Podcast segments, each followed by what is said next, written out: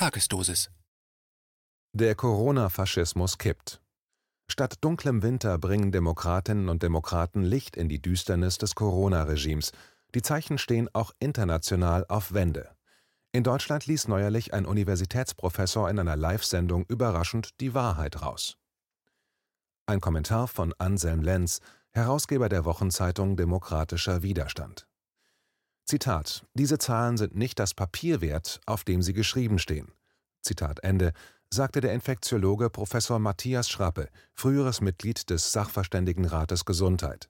Zitat: Das Robert-Koch-Institut ist politisch gesteuert, ist ja dem Bundesministerium für Gesundheit untergeordnet. Zitat Ende, klärte der echte Wissenschaftler den überraschten ZDF-Moderator auf. Dies in der Live-Schaltung heute, am Montag, dem 23. November. Die Corona-Agenda spiele sich, Zitat, im Bereich der Mutmaßungen ab. Es werden Grundrechte eingeschränkt, ohne dass wir eigentlich genau verwertbare Zahlen haben. Und ich halte das als Wissenschaftler, und ich sage es auch offen, auch als Bürger, für ein Unding, dass wir ohne feste Zahlenbasis zu solchen Einschränkungen schreiten. Zitat Ende, so Professor Schrappe. Der Akademiker machte den Trick des Corona-Regimes erneut deutlich.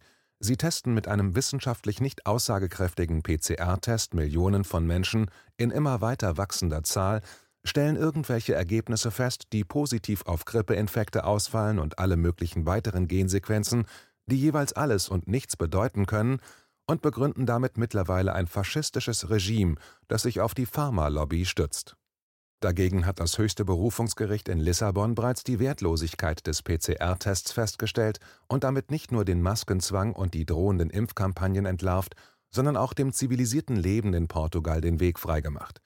Die Corona-Agenda wurde von aktiven Demokratinnen und Demokraten in Dänemark zu Fall gebracht. In Argentinien stand die Bevölkerung auf und beendete die Sache. Schweden machte erst gar nicht mit, wo zu keinem Zeitpunkt Läden geschlossen oder Kinder gequält wurden. Corona ist eine Krankheit, die nur auf manchen Demonstrationen und eben von Anfang an auch nur in manchen Ländern an der Tagesordnung ist. Im Faschismus angelangt. In Deutschland setzt das extremistische und gewaltbereite Merkel-Regime unter williger Vollstreckung der Bundesländer alle autoritären Impulse frei, von Denunziation über Berufsverbote bis hin zum Einsatz von Wasserwerfern und Pfefferspray gegen die Bevölkerung.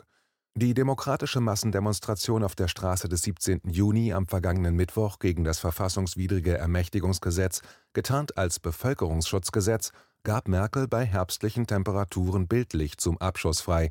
Mindestens 15.000 Menschen wurden gesundheitlich beeinträchtigt, weitere etwa mindestens 30.000 konnten ihr Versammlungsrecht nicht vollständig ausüben. Befand sich die politmediale Kaste in der Bundesrepublik zuvor in freiem Fall, ist sie nun de facto im Faschismus angelangt. Dagegen stehen seit Monaten Millionen von Menschen in der Bundesrepublik auf, die sich zu den größten und friedlichsten Massendemonstrationen zusammenfanden, die jemals in Deutschland stattfanden. Für sie gilt schon jetzt niemals vergeben, niemals vergessen. Denn die Lektionen aus der Geschichte sind gelernt. Der Sturz in eine Gewaltherrschaft zeichnet sich ein paar Jahre lang ab und geht dann, nach einem Startschuss, ganz schnell, per Staatsstreich. Wir sind inzwischen mittendrin. Die Krise der Finanzherrschaft und der Zusammenbruch des amerikanischen Hegemonialsystems zeichnete sich seit Mitte 2019 deutlich ab. Vor der Alternative Demokratie, Debatte und Volksentscheide oder Faschismus, ja, da entschieden sich NATO, Großkonzerne, Merkel und die politmediale Kaste für den verbrecherischen und totalitären Weg. Eine mutige Demokratin zeigte dagegen, was ein Herz ist und machte am vergangenen Wochenende auf einer Querdenkenbühne klar, dass sie sich sehr gut an die Heldentaten von Sophie Scholl erinnere. Sie fühle sich ein bisschen wie sie, denke an sie, führte die Demokratin aus. Sophie Scholl ist das Idol des antifaschistischen Widerstandes und war jahrzehntelang in alle Schulbücher unserer Republik gedruckt worden. Der Regierungspropagandasender ARD nahm den Auftritt der mutigen Bürgerin zum Anlass, wieder einmal die Menschen im Lande total zu verleumden. Verleumdung gefährdet Andenken an Sophie Scholl. Wie gewohnt geschieht der Bildersturm gegen die Menschen im Lande unter Zuhilfenahme allerlei staatlicher Propagandavereine.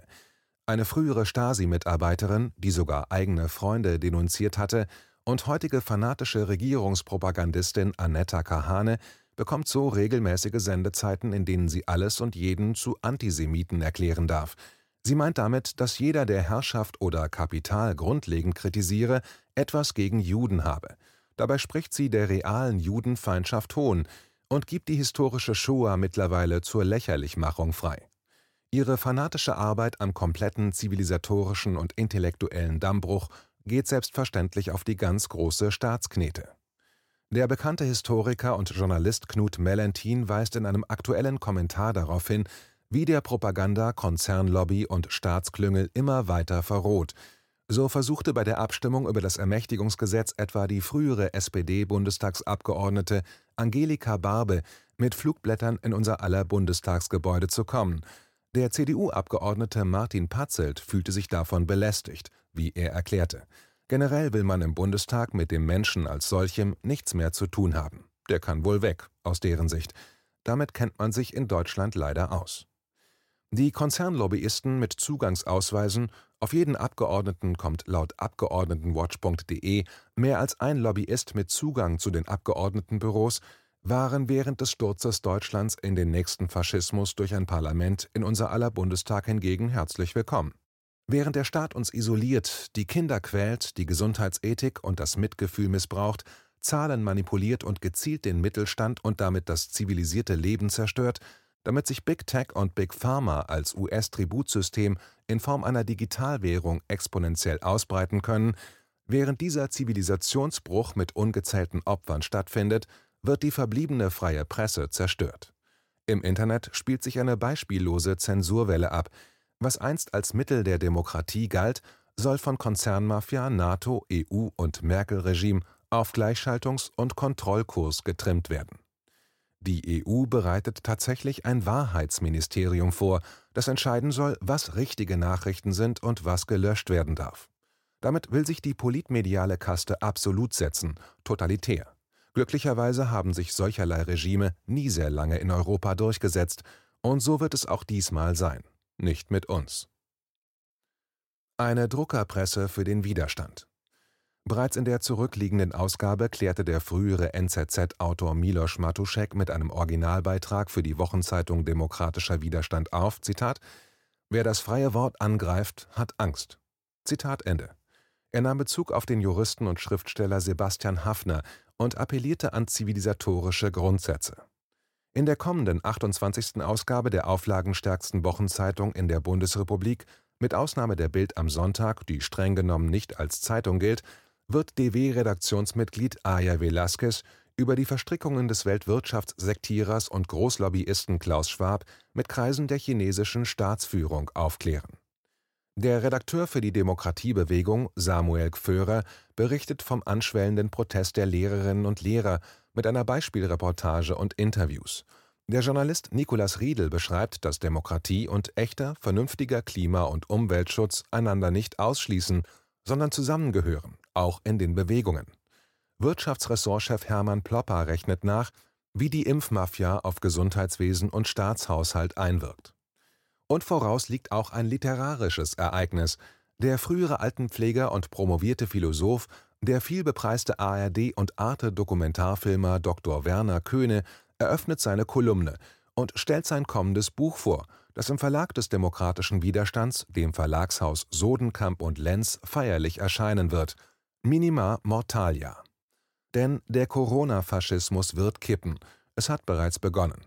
Mit ihm wird eine ganze politmediale Kaste, auch weite Teile der intellektuellen Liga, abgelöst und ersetzt werden müssen, die danach vielleicht noch in Reisebüros jobben kann. Werner Köhne wird bleiben. Wir bleiben alle.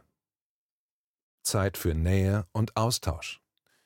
Diese Opposition ist nicht mehr aufzuhalten, es ist nur eine Frage der Zeit und des Einsatzes. Sie hat das soziale Herz, das Menschenrecht, die Wissenschaft und die Volksmassen auf ihrer Seite. Dagegen steht nur Gewalt, Hass, Lüge, Intrigantentum und ein dunkler Winter, mit dem die Merkel und NATO-Schergen diabolisch drohen. Also nichts außer der erwarteten zweiten Krisenwelle. Es ist nur eine Frage der Zeit, und je länger es geht, desto mehr staut sich das negative Potenzial auf, das sich nur umso heftiger gegen die Führungskaste entladen wird. Das ist geradezu ein physikalisches Gesetz, aber auch eine Regel der gelebten Herzlichkeit, die humanistische Konstante